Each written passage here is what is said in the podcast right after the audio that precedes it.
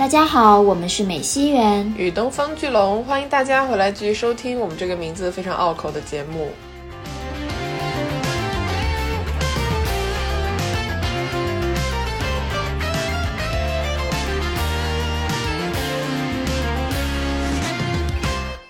饭这件事情，它并不只是关乎于你做菜的技术，它更加关乎于你怎么样去计划你买菜的量，你做菜就是准备食材的量，你下厨的量，你吃的量，这是一系列的东西。它不只是说你只把它放到锅里面，你调味，这就是你做菜了。做菜其实是很辛苦、很复杂的一项工作。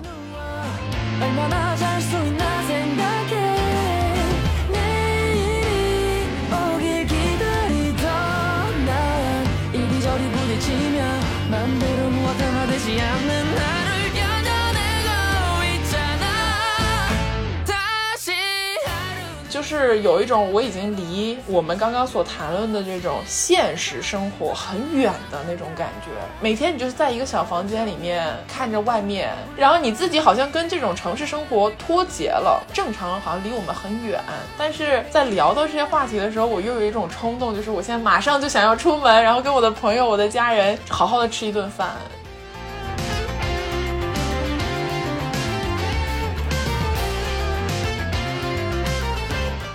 的节目呢，我们将会来聊一聊非常轻松的一个话题，也就是食物。为什么会想到要聊食物，或者是关于饮食的一些内容？因为大家最近都被隔离了，然后被隔离的过程中呢，就是有很多的朋友都在抢菜、买菜，或者是被迫因为点不了外卖要在家下厨的这样一个情况。所以我就是看到了身边很多朋友的案例，包括我自己在前段时间被隔离两个星期，有一些体会，再。加上袁总，他在两年前也曾经有过相似的，唉，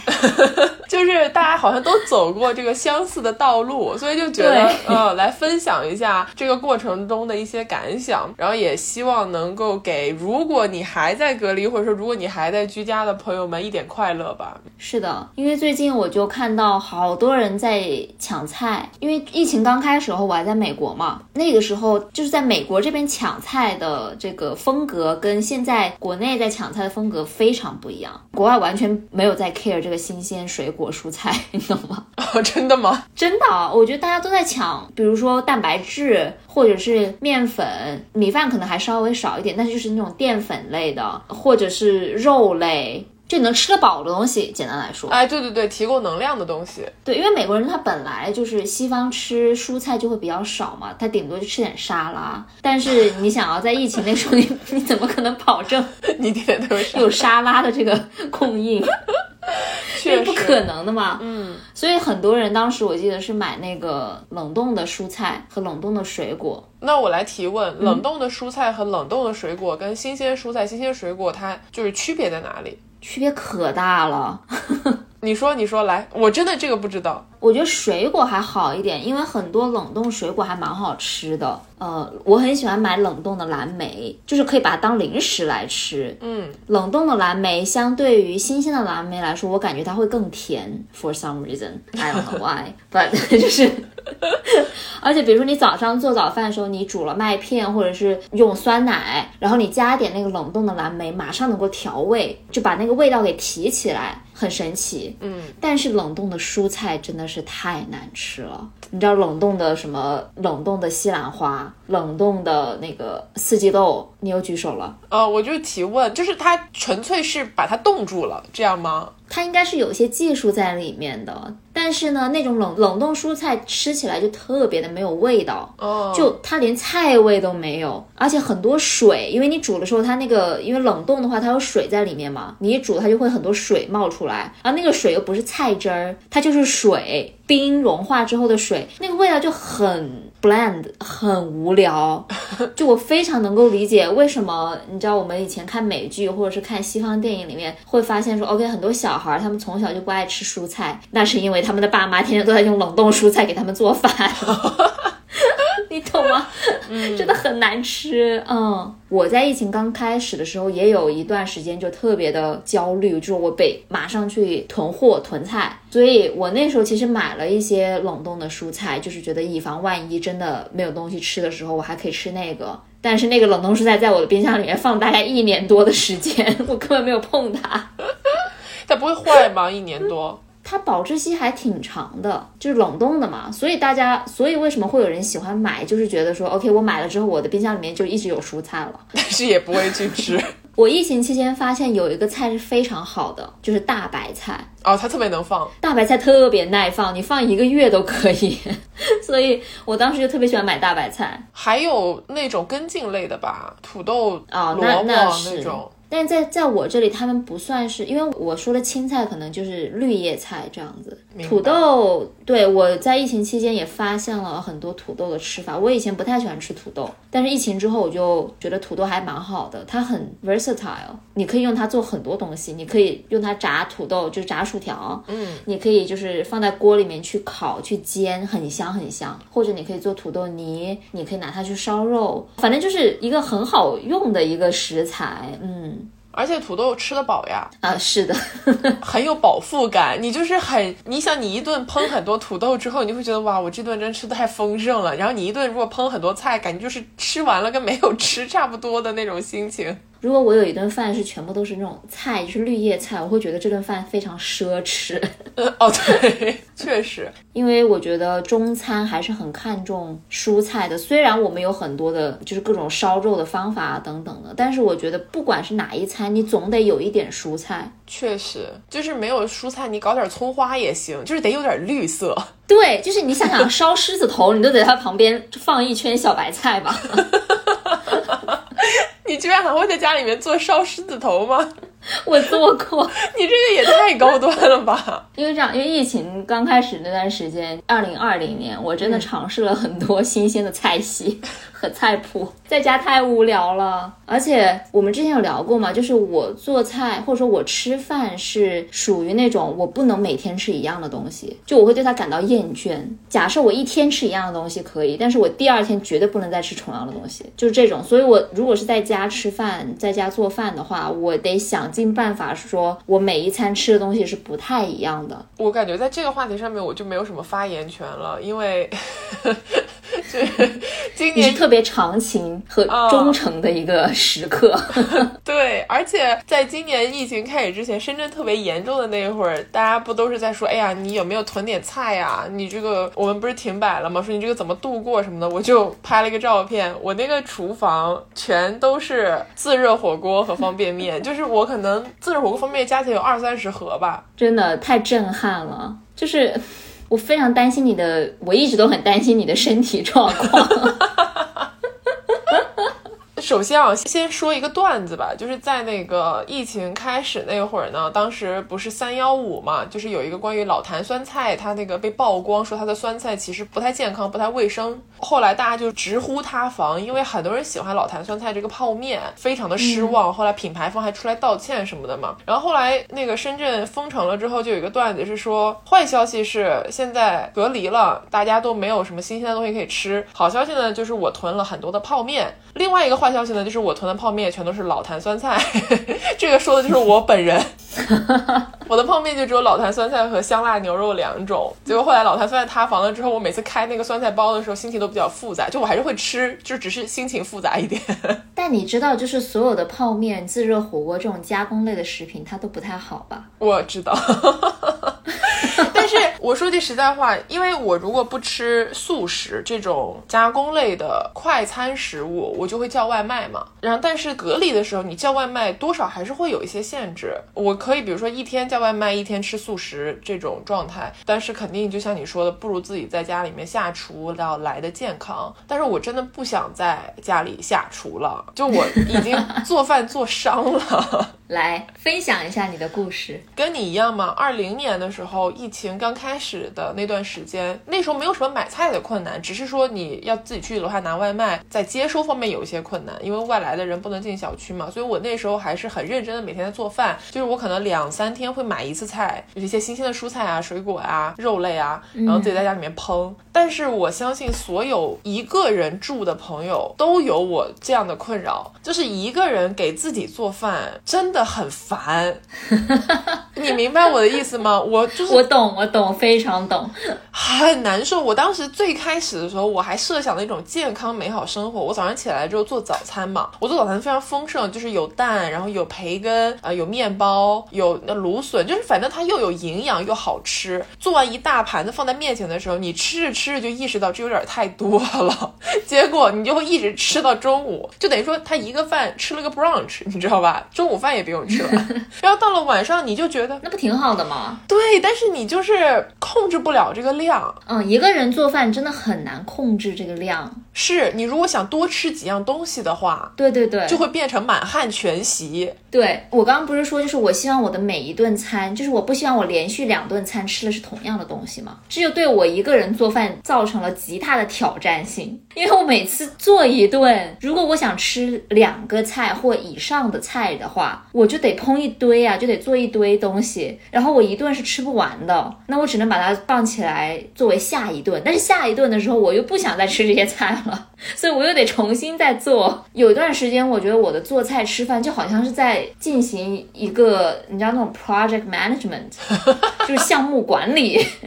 就是我得计划好，OK，我星期一吃的是 A，星期二吃的是 B，星期三吃回 A 的剩菜，星期四怎么样？就是你知道要把它计划好，就很心累。我非常能理解。一个人吃饭，你就会介于，如果你想多吃一个菜，我就想吃两个菜，你就肯定吃不完。如果你只吃一个菜，你就觉得我为什么要为了一个菜下厨？就它介于这种非常尴尬的一个状态，你知道吗？这个是第一点。第二点就是好，OK，我现在就决定了，我就做一个菜，这个菜的量很难把握呀。有一些朋友他是一定要吃主食的，比如说这顿饭一定要吃米饭，一定要吃面条。那其实做一个主食，然后再做一个菜，就是等于是自己做了一个便当嘛。那种心情，对啊，对啊，但是实际上来讲，你这个菜跟饭的分量其实挺难控制的，就你很难完美的保证你这一顿饭就这是一顿饭的量。我懂，所以我一直觉得做饭这件事情，它并不只是关乎于你做菜的技术，它更加关乎于你怎么样去计划你买菜的量，你做菜就是准备食材的量，你下厨的量，你吃的量，这是一系列的东西，它不只是说你把它放到锅里面。调味，这就是你做菜了。做菜其实是很辛苦、很复杂的一项工作。说的非常对，这就是我要继续吐槽的一个点。是当你一个人做饭的时候，你会发现，我下单买菜三十分钟，你要选啊，就是我接下来三天吃什么东西，对吧？啊，对对对，三十分钟过去了，然后你等到他上门，你开始料理，你这一顿饭要吃什么？一个小时，你得备料吧，洗菜、择菜、切菜，然后你把那些料垒在一起，调味搞好，一个小时过去了，你。烹半个小时，吃饭就十分钟，就是我会觉得我真的，然后还得洗碗，对，还得洗碗，就，因为你一个人吃饭，就是所有事情都一个人做嘛。我整个早上或者说我整个下午都搭进去了，最后就吃十分钟，你懂那种非常 悲凉的心情，就是他在我这里的投入产出比太低了，我就不知道为什么我每天这么辛苦的做饭。如果说啊，比如说如果回家里，或者是假如我有室友，我能比如说一次做两人份、三人份的这个菜，大家一起吃，那么吃饭这过程其实有趣的，就是。是有点像大家一起，哎呀，你这个菜做的好不好啊？或者说我们明天吃什么呀？它会变成一个有点社交性，会有成就感。没错，如果别人夸你菜好吃，你会非常开心，对不对？但是你一个人吃饭，就是一个人，我到最后我跟你说，我都不用碗了，我就在锅里吃，我都不坐下来，我就站在那个厨房料理台边上，对着锅里吃。就你想象一下这个画面。我后来二零年真的给我做饭做伤了，而且还有另外一个问题，我在买菜的时候对自己总是期望过高，就是我相信 不止我一个人有这个问题。我买菜的时候会想，就是要用这两个菜搭配做一个什么美食，结果后面发现菜根本吃不完，你知道吗？或者是你可能真的到了你想计划做这道菜的那一天，你就我其实也没有这么想吃了，我就随便弄一点吧。对，哎，你说这个还有一点就是调料、酱料类的东西，因为有时候你做想要吃，比如说我想吃叉烧肉，因为你知道我在这边买叉烧肉，我还非得去长沙烫去买，所以呢，我得尝试说，OK，我能不能在家自己做叉烧肉？嗯，所以我就会去搜这个食谱。OK，我买了那个里脊肉那一条，然后我为了这个叉烧肉，我得去买叉烧酱。OK，买了一瓶叉烧酱，但是一般来说，我只做那一次，做完之后我就不会再用那个叉烧酱我懂了。我 所以到。最后，就是厨房里面剩了一堆的酱料，根本没有用，然后它就坏掉了。是的，对，蒸鱼豉油一般就是我只能用上面大概三分之一最多了，剩下就全部都浪费。因为有一些调料，就你只在做这一个菜的时候会用到。对，你知道那种李锦记，它那个调料很多嘛，它那个都非常 specific，比如说它就是叉烧酱，或者是烧烤酱，或者是鱼香肉丝酱，你就会觉得 OK，我除了这个菜以外，我是不是就不应该用这个酱料？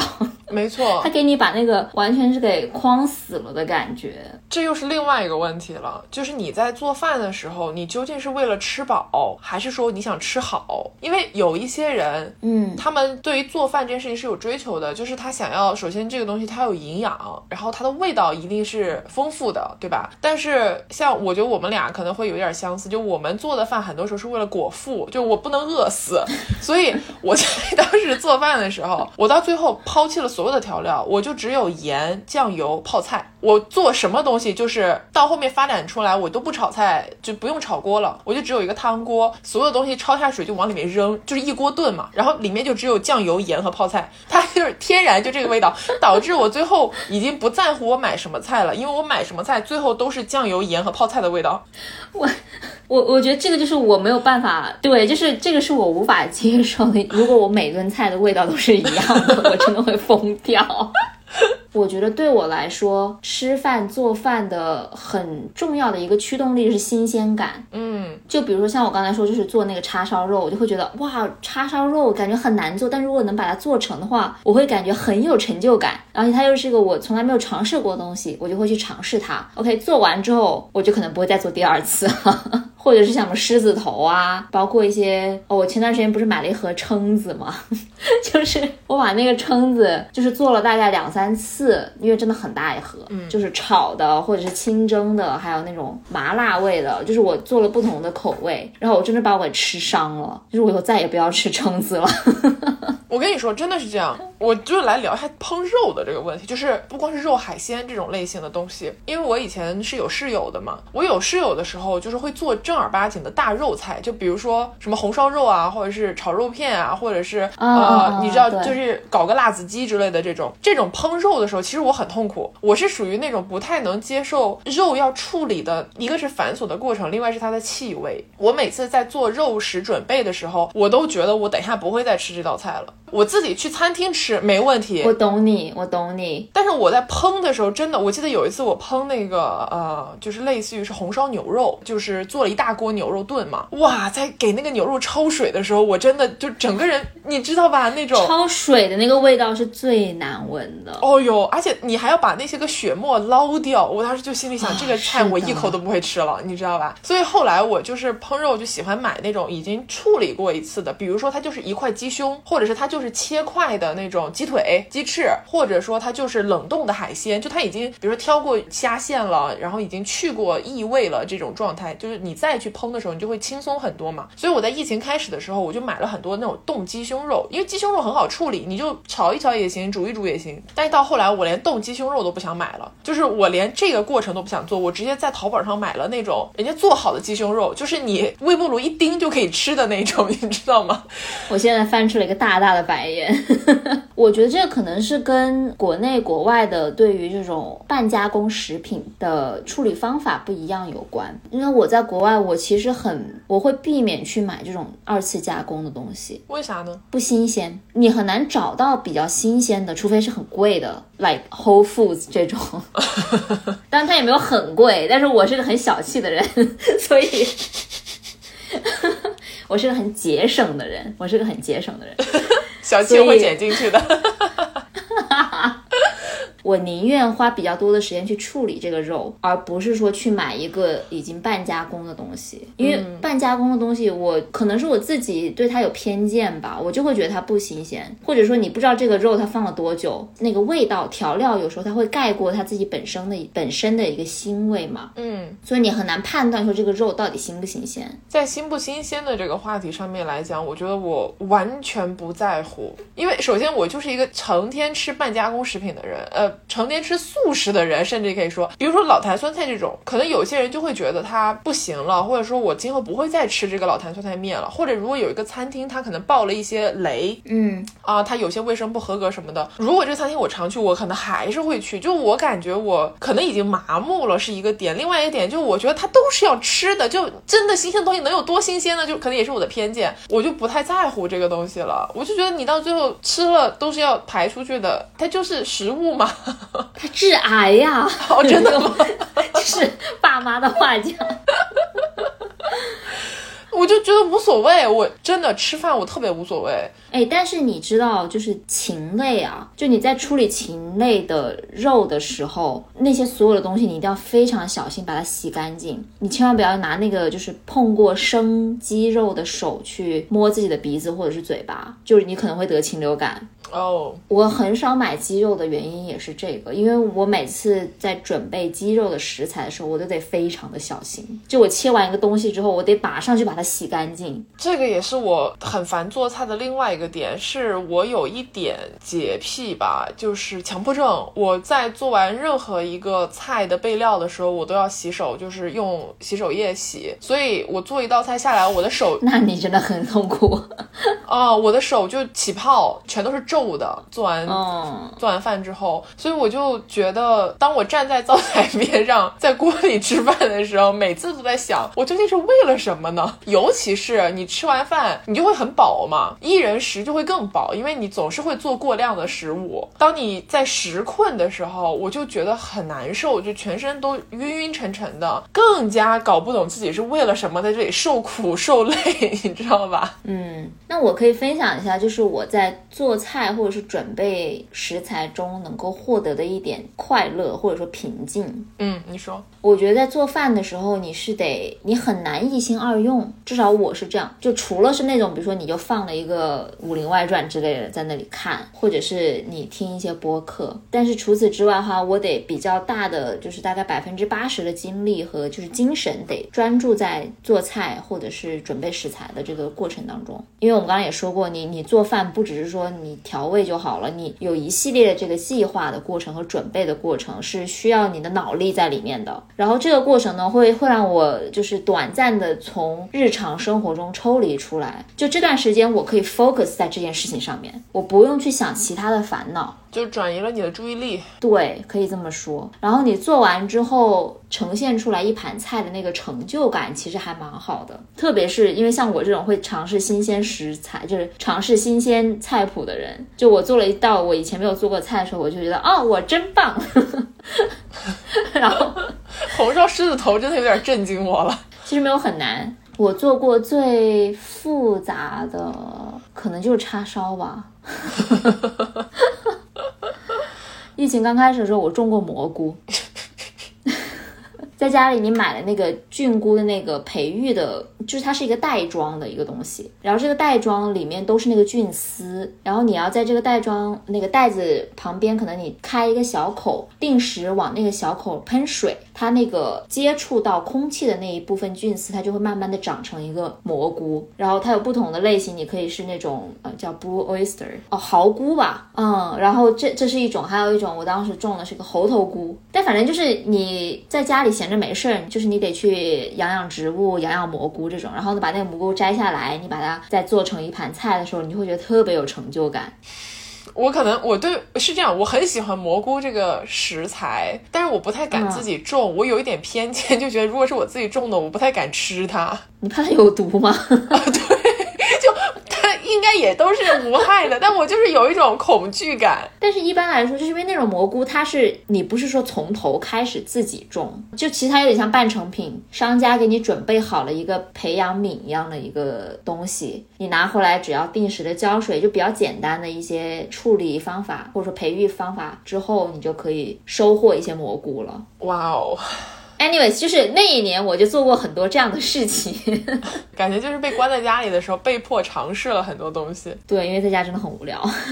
那快进到这一年的话，因为我已经彻底不做饭了嘛，啊，我对抗做饭的方式就是用素食把整个灶台围住，就是我现在没有办法做饭，因为我的灶台上全都是垃圾食品，所以就开始天天吃外卖。但是我发现我现在吃外卖遇到了跟当年做饭一个非常相似的困境，在于我们现在还是有一些就是外卖不能送到你的门口，你要送到楼下，并且你每天要做核酸啊什么的，所以我一天就计算好了，我就下去拿一次外卖，不可能说我每一顿饭。我都下楼，导致我一次叫外卖要叫大概一天到一天半的这个分量。天哪，你就要开始思考哪些食物是它可以放的。嗯，所以这个时候空气炸锅就变得特别的好用。空气炸锅真的是我此生遇见过最能够让我有幸福感的一个厨具。我还没有用过，我就是周围的朋友纷纷都在买空气炸锅，我就已经意识到这个东西它真的很红。因为我对空气炸锅的印象还停留在电视购物的那个阶段，就是好多年以前，电视购物上面就是很多地方台都会放那个空气炸锅的广告，就是什么三九九空气炸锅，然后解决一切困难之类的。我当时还挺不屑，时髦吗？对呀，我当时很不屑一顾。我以为空气炸锅是这几年才出来的，有一段时间了，但是它没有像，就是感觉这两年它很流行。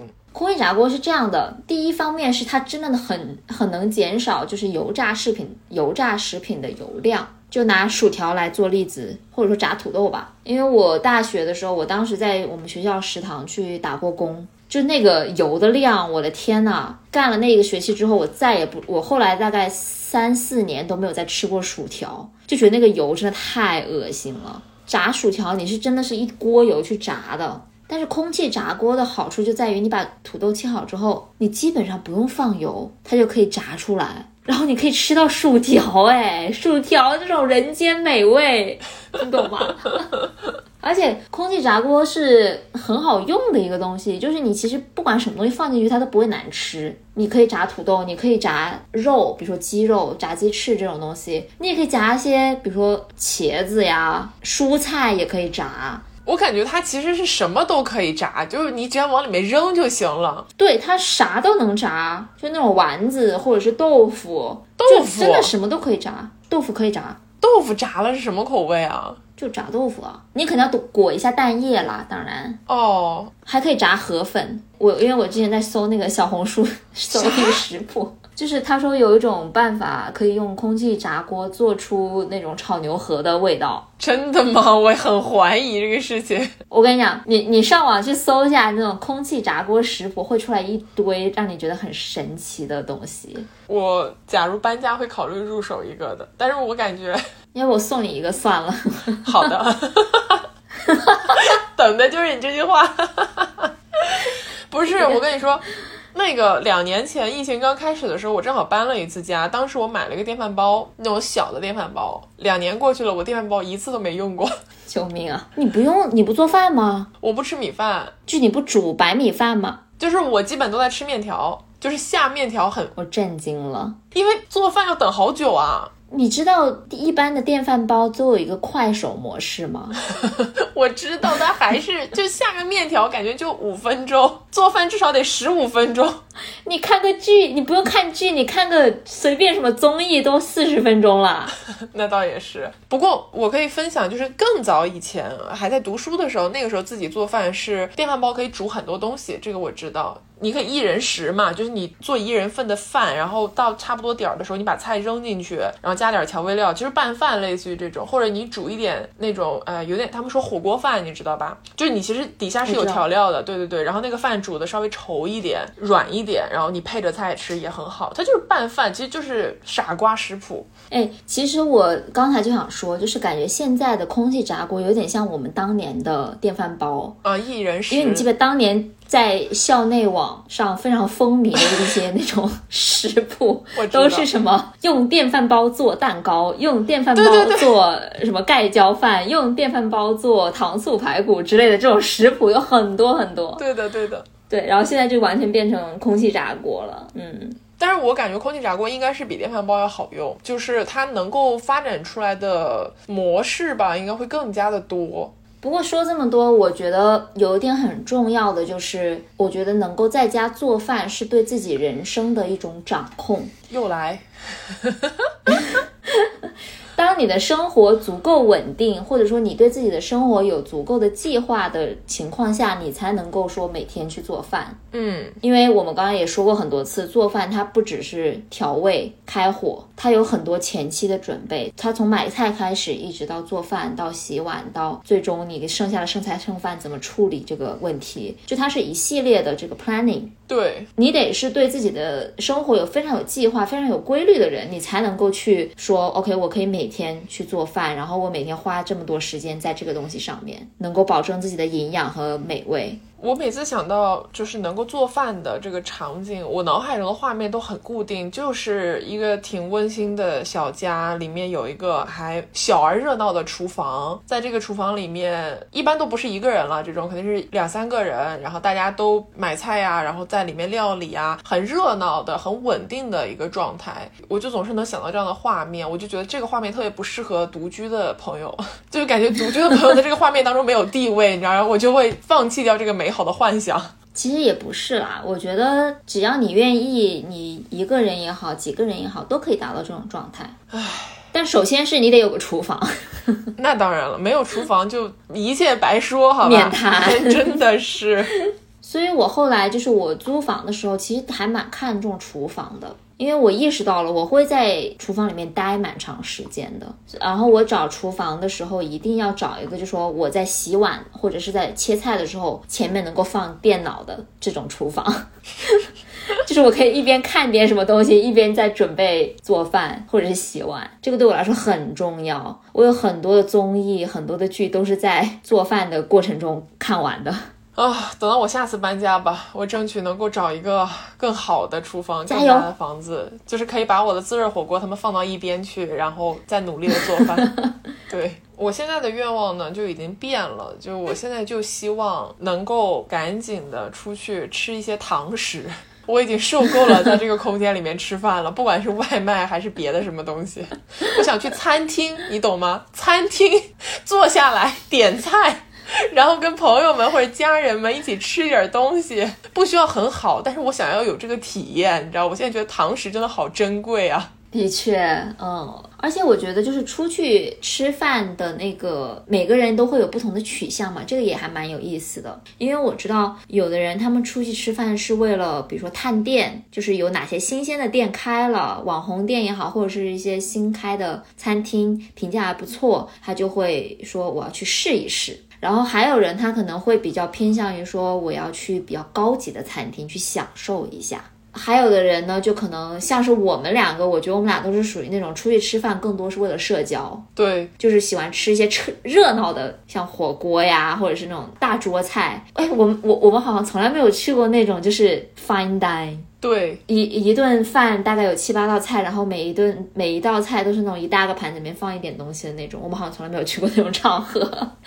是因为首先 fine dining 它很贵嘛，就是它有一个消费的底线在这个地方。你知道，我们如果今天要去吃 fine dining，今天就是四位数起跳了那种感觉，你知道吧？所以我们俩都不是，我感觉啊，不是会在吃饭这件事情上特意去花很多钱的人。就比如，如果真的有人因为某些场合就说，哎，我们今天去这个餐厅也能去，但是不是说我会为了要吃这个店特地的过去这样子。是的，嗯，基本上朋友如果约我吃饭，对方没有一个特别明确的取向的话，我第一个问题就是说火锅还是非火锅，定下我们是吃火锅类还是吃非火锅类。对，然后如果是吃火锅类，就是吃重庆火锅还是吃不辣的火锅。如果是不辣的火锅，吃椰子鸡还是吃牛肉火锅？就是我跟你讲，这个套路是非常明确的，就这些的餐厅来回换。如果不吃火锅，那就看他想吃什么了。但总的来讲，都是一些很随意的食物，我感觉。对，但是你是有自己常去的那几家店的。对我可能来去吃的都是同样一批东西。对，但我就没有这种清单。就很多时候，别人比如说来深圳，或者说我现在纽约，他们别人来纽约之后，就会说，哎，有什么好吃的，你带我去吃。我脑子里面是一片空白。说真的，就是我仔细的想过，有没有一家餐厅是我去了大概三次以上的？或许是有，但是非常少。我出去吃饭讲的就是一个新鲜感，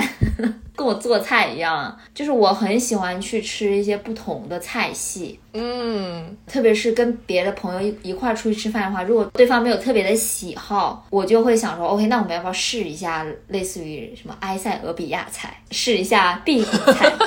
就我会对这些东西会感兴趣。但是我去完之后，如果它好吃的话，我会记得它，但我不会专门的去想说，OK，我好久没有吃这家埃塞俄比亚菜了，我想去吃。但是埃塞俄比亚菜真的很好吃，我这辈子也没吃过埃塞俄比亚菜。它其实比较符合亚洲人的口味，我感觉相通的。它有很多的佐料，它很香，然后它味道是很比较重口味的那种。它唯一可能有些人不太能够接受话是它是手抓的，就它是怎么样的菜？它是上来一个大的饼，那个饼是我的头的大概一二三四五六六倍、七倍、八倍那么大。非常大的一张饼，那张饼上面的话就会放了好几样菜，你可以选择你想要是牛肉、猪肉、蘑菇，或者是青菜、土豆之类的，它会有不同的口味、不同的这个食材，它会把它放在一起。然后除了桌上那个大的饼以外的话，你自己会收到一些小一点的饼，然后你就拿那些饼去卷那些菜去吃。呃，经过你的描述之后，我感觉我应该不会去吃埃塞俄比亚菜了。不是说它听上去不好吃，是我自己不喜欢吃饼卷菜。中餐我也不喜欢吃饼卷菜，它跟我们吃的那种春卷啊之类是不一样的。它那个饼就不太一样，我也不知道它那个饼的材呃是什么做的，但是就是比较它很软，然后很有韧性，然后吃起来没有很多负担，就它不像是吃一个碳水化合物那种感觉。应该是玉米做的吧，我感觉不知道，反正很轻巧吧。对，很轻薄的一种饼。秘鲁菜也非常好吃，请讲。秘鲁菜或者说就是拉丁美菜系里面有一个菜是我非常喜欢，叫 ceviche 或者叫什么 ceviche，它应该是有个正确的发音的，但是我不知道怎么念。嗯，它是海鲜，但是它烹饪这些海鲜的方式是往里面加酸，就类似于是柠檬和醋和那个 lime 青柠，把虾呀、鱼肉啊，或者是小章鱼这类的东西，就海鲜类的，然后泡在酸里面，然后酸会把它们给弄熟，腌制吧，其实有点像是，是不是？有点像腌制，就把它给烹饪。它的烹饪不是用火的，而是用酸来冷烹。对对对，冷冷烹菜说的非常好，太专业了。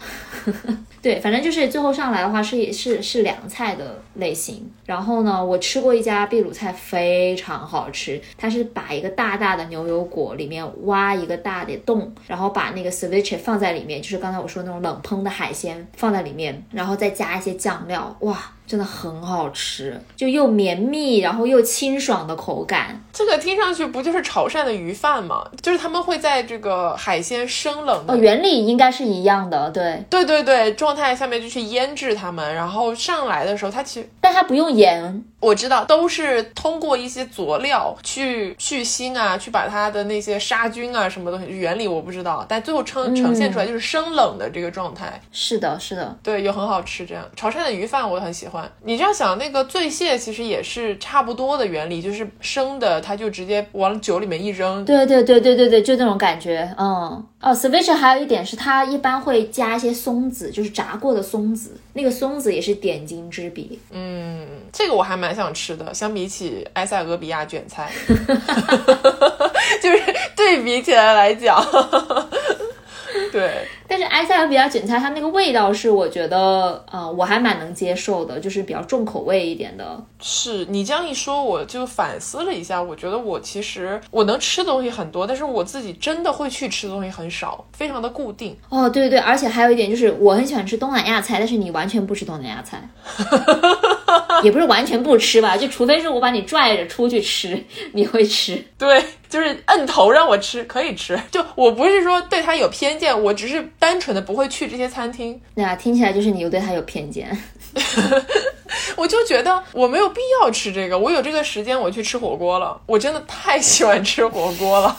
或者是我就去吃一些川菜，就我喜欢吃味道特别重的东西嘛。我真的下次要带你，有机会我想带你去吃埃塞俄比亚菜，万一呢？可以，因为我觉得美国的就是世界不同地方的菜系肯定要比中国要多嘛，因为它融合的会比较丰富。这个倒是真的。但是像深圳呢，它就是偶尔会开一些小众的餐厅，比如说我之前看到有人开了那种希腊餐厅，他就做希腊菜，或者土耳其餐厅，他就做土耳其菜，就这种其实非常小的一个种类，然后就会有人去探店嘛，他们就说，哎，其实这家店还挺正宗，挺好吃的，就是有些很新鲜的吃法，从来没有见过这种，比如大众点评这种地方看到就会，哦，不错，然后默默划过，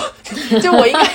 除非有人拉我去吃，我应该不会主动去吃，我不太有在吃饭。方面尝鲜的欲望，嗯，有一些人是需要新鲜感的，但是我就是不需要新鲜感的。我就是会需要新鲜感的那一种，可能就我就是那种会把你拉去吃一下什么希腊餐厅或者是德国餐厅的那种人。对，啊，不过德国菜就是已经挺成熟的了，我觉得在大陆很多地方也是也是，嗯。然后除了不愿意尝鲜，也不是不愿意吧，我要为自己证明，就是除了懒得尝鲜之外，我还有一个倾向，就是你对你自己喜欢的菜是比较忠诚，不像我是花花浪子。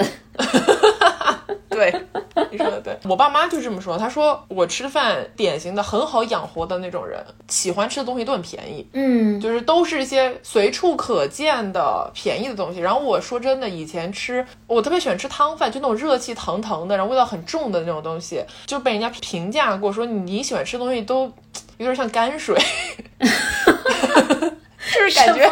谁说的我就打他，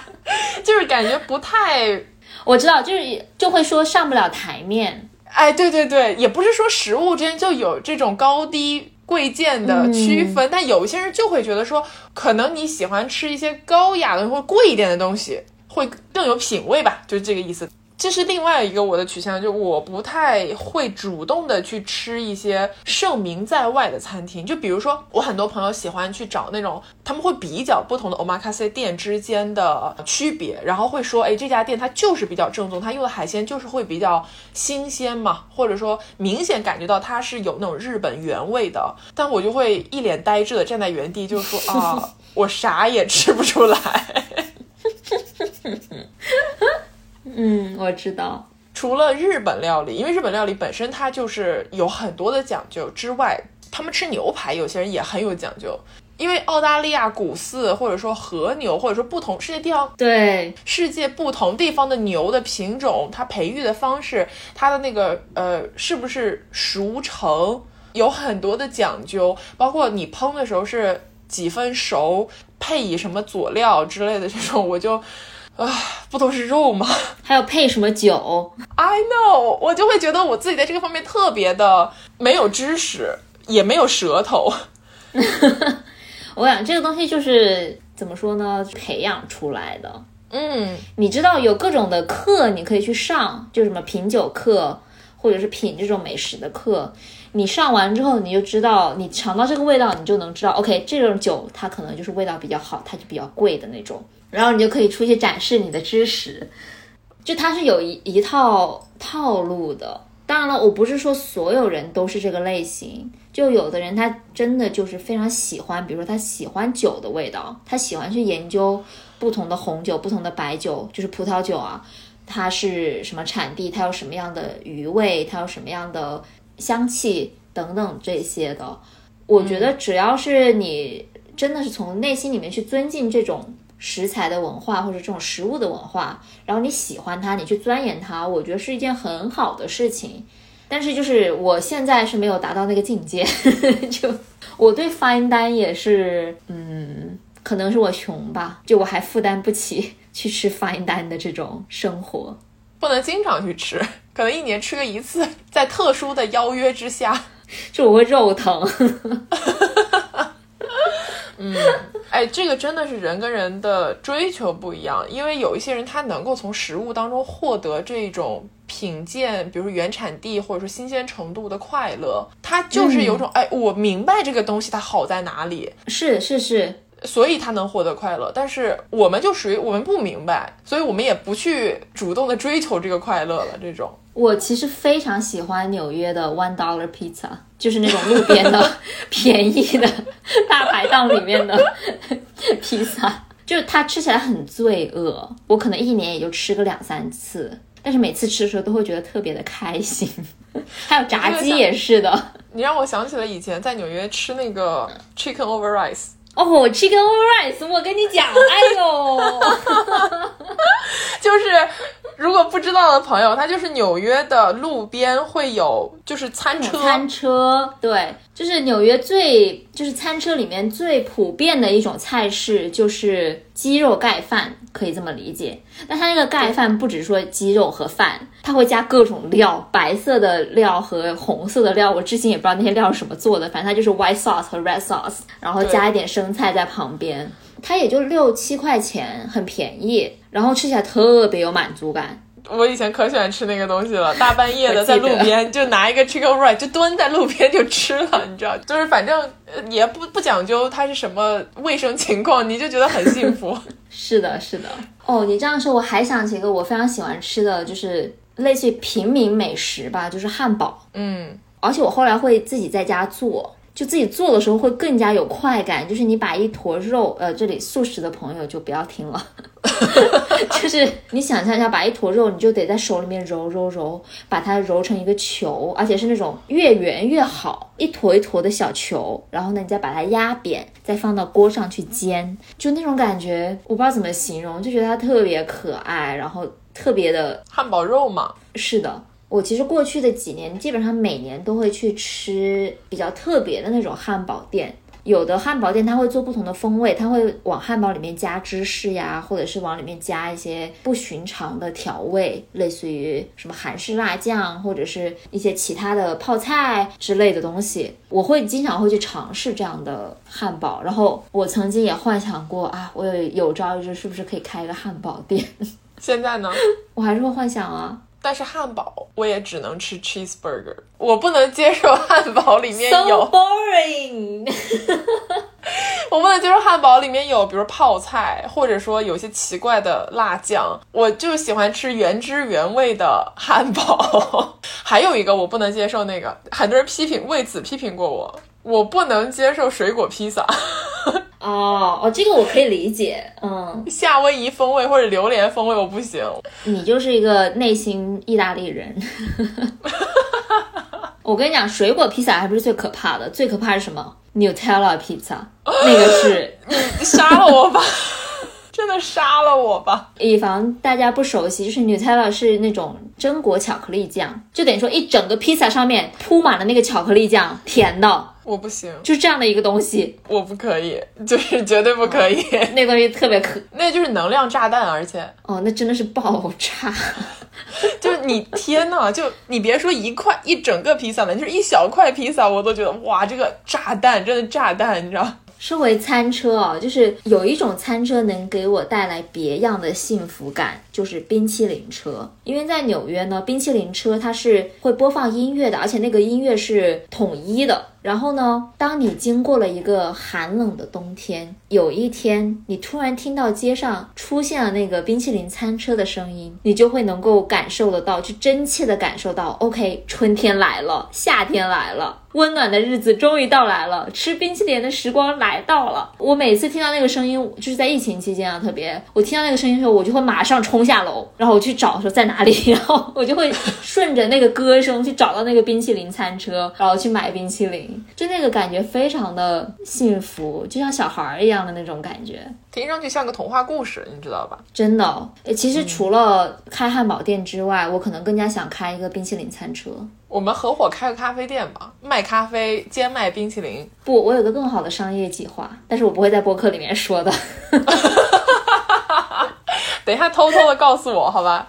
我接着你刚刚说餐车的，就这种我们说日常的快乐。作为一个深圳人，尤其是作为一个深圳打工人，你知道快乐是什么吗？龙江猪脚饭。啊，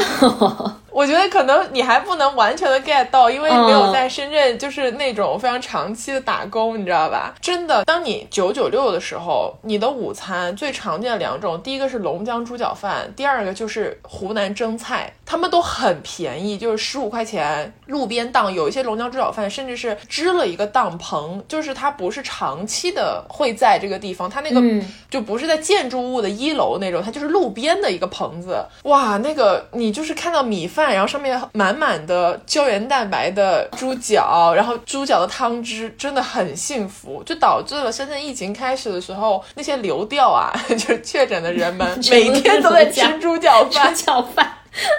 真的很好吃，就是便宜大碗。哎，那我真的就是过时了耶！我一直以为还是黄焖鸡的时代，甚至是沙县的时代。黄焖鸡主要是它分量没有猪脚饭让人饱，就是哦鸡肉跟猪脚你吃起来那个感觉差别还蛮大的。哦，我现在也会做猪脚了呢。哇哦，那也是大工程。我觉得做猪脚最大的困扰是要拔毛。我我一般会放在灶台上面去烧，就把那个毛给烧掉。OK，我有很多话想说，但是我就不说了。如果是我的妈妈，这个时候就会对你的烹饪方式表达一些质疑。但是一般来说，就是在买猪脚的时候，你就挑那些没有没有猪毛的就可以了。无毛猪，对不起，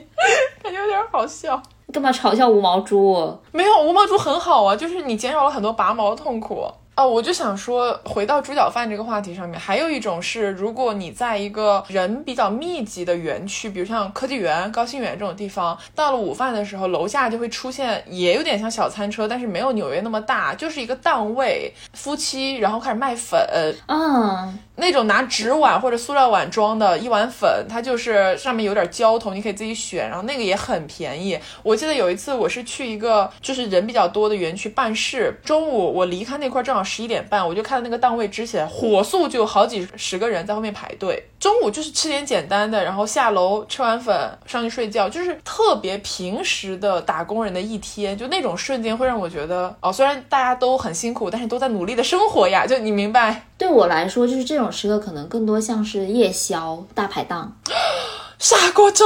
可能甚至都不是大排档，就是那种在路边，你知道半夜大概也没有到半夜，可能十一点、十二点之类，城管走了之后，就会有呃一批人，他们推着自己的小推车到了某一个街角，然后开始摆摊，有卖水果，有卖臭豆腐，有卖这个炒饭呀、然后有卖一些烧烤啊等等的这些小摊。每次走过那种或者说去那些小摊里面去买点东西的时候，就会觉得特别幸福，就生活的气息很浓厚。我的宵夜以前，就必须是砂锅粥。嗯，就是在深圳啊，如果你去吃那种大排档砂锅粥，他们就是一般就是潮汕菜那种，呃，它会有很多炒海鲜，就比如你点一个砂锅粥，然后你点一个烧腊，或者是你点一个卤菜，然后你就再点一个炒蛏子、炒花甲这种。完了之后那种店，你知道它一般没有停车位的。我记得特别清楚，以前跟朋友们出去吃宵夜，就是车停在路边，然后吃的时候就全程在看有没有警察过来，就是要抄牌什么，就是一边吃一边紧张。然后如果有人过来，就赶紧把车开走。但是你吃的时候真的很幸福，你要一锅砂锅粥，比如说几人份、三人份、四人份，人头份嘛，加虾往里面一煮，哇，那个幸福感真的。是的，哎，我好饿啊！我现在已经十二点四十九分了，晚上。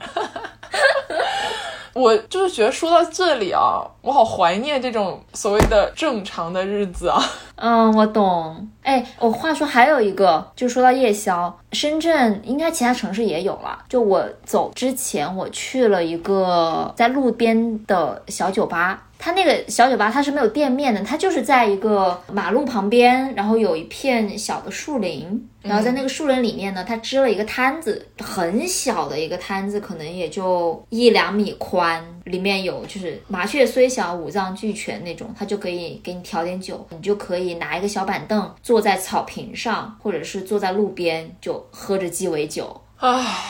唉，真的就是 我们正常的日子什么时候才能来啊？我就是非常的忧忧愁，你知道吧？没有，就突然间变伤感了。尤其是我已经我在三月啊，分享点我自己的感想。我其实被隔离了两个星期，除了深圳停摆的一个星期，完了我自己生活的这个小区隔壁楼有人确诊了，然后又关了一个星期。呃，就已经很久没有出过门了。如果我现在要出门的话，会发现我的停车费爆炸，因为就是你车一直停在里面，每天十块钱，你知道，就是一一出去发现自己要交几百块钱那种状态，就是有一种我已经离我们刚刚所谈论的这种。现实生活很远的那种感觉，每天你就是在一个小房间里面看着外面的城市，然后你自己好像跟这种城市生活脱节了。而且我相信，不光是我有这种感觉，很多，比如说上海的朋友们，对吧？其他很多有疫情的城市的朋友们，或多或少都有这种疏离感。正常好像离我们很远，但是在聊到这些话题的时候，我又有一种冲动，就是我现在马上就想要出门，然后跟我的朋友、我的家人好好的吃一顿饭。它不需要很好，它不需要很贵，但是它能让我们又回到那种大家一起聊天、一起在餐厅里面快乐的放声大笑的那种生活。就是我现在很想回去，我非常能懂。我觉得我现在出去的很大的动力，肯定都是因为社交，就是要跟朋友聚餐。而且我跟朋友聚餐的时候，我会不太在意说我花了多少钱啊，对，因为我觉得那个宝贵的时光是钱买不来的。是的，所以说了这么多，其实就是希望大家，不管你现在生活是什么颜色的，但都有一点这种温暖的情绪能够萦绕在你的身边。对对对，是的。假如今后有机会呢，我们会再来聊一聊，就是真的在非常枯燥的，甚至是非常让人感觉到抑郁的情绪的这种隔离生活当中，如何去寻找快乐。就是因为我的三月真的非常的丰富多彩，就是意外的我发掘出了一些人生的新道路。不过今后有机会再聊吧。好的，好的。中国不是有句老话嘛？民以食为天。我觉得食物真的是我们文化，或者说刻在我们 DNA 里面一个非常重要的文化因子。我们今天聊了我们两个对食物的一些看法也好，或者说只是说分享一下我们过去的一些故事和体验。每个人自己，你们一定也有很多自己的关于食物的回忆和记忆。食物是能够让我们认识到生活的一个角度。热爱食物，其实从某种程度上来说，也是热爱生活嘛。嗯，希望大家都能够在不管是好是坏的日子里面，能够继续的热爱生活，继续的热爱食物。然后也希望在隔离的朋友能够早日的解放，获得自由。然后大家可以一起开开心心的出去吃饭、喝酒、聊天，大酒大肉搞起来。OK，那我们今天节目呢就到此为止啦。希望大家能够获得一点点欢乐的时光。如果你喜欢我们的节目，欢迎在各大播客平台订阅《美西园与东方巨龙》。如果你想要加入我们的社群，也可以在公众号关注“袁与龙”，后台回复“听友群”三个字，就可以获得加群小助手的二维码啦。我们期待你的加入哦。那我们就下期再见，拜拜，拜拜。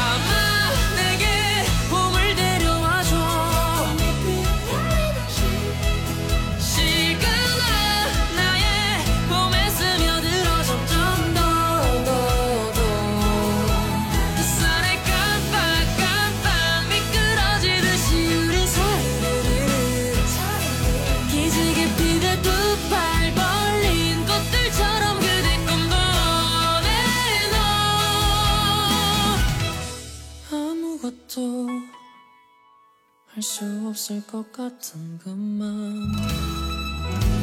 혼자만 남아 시도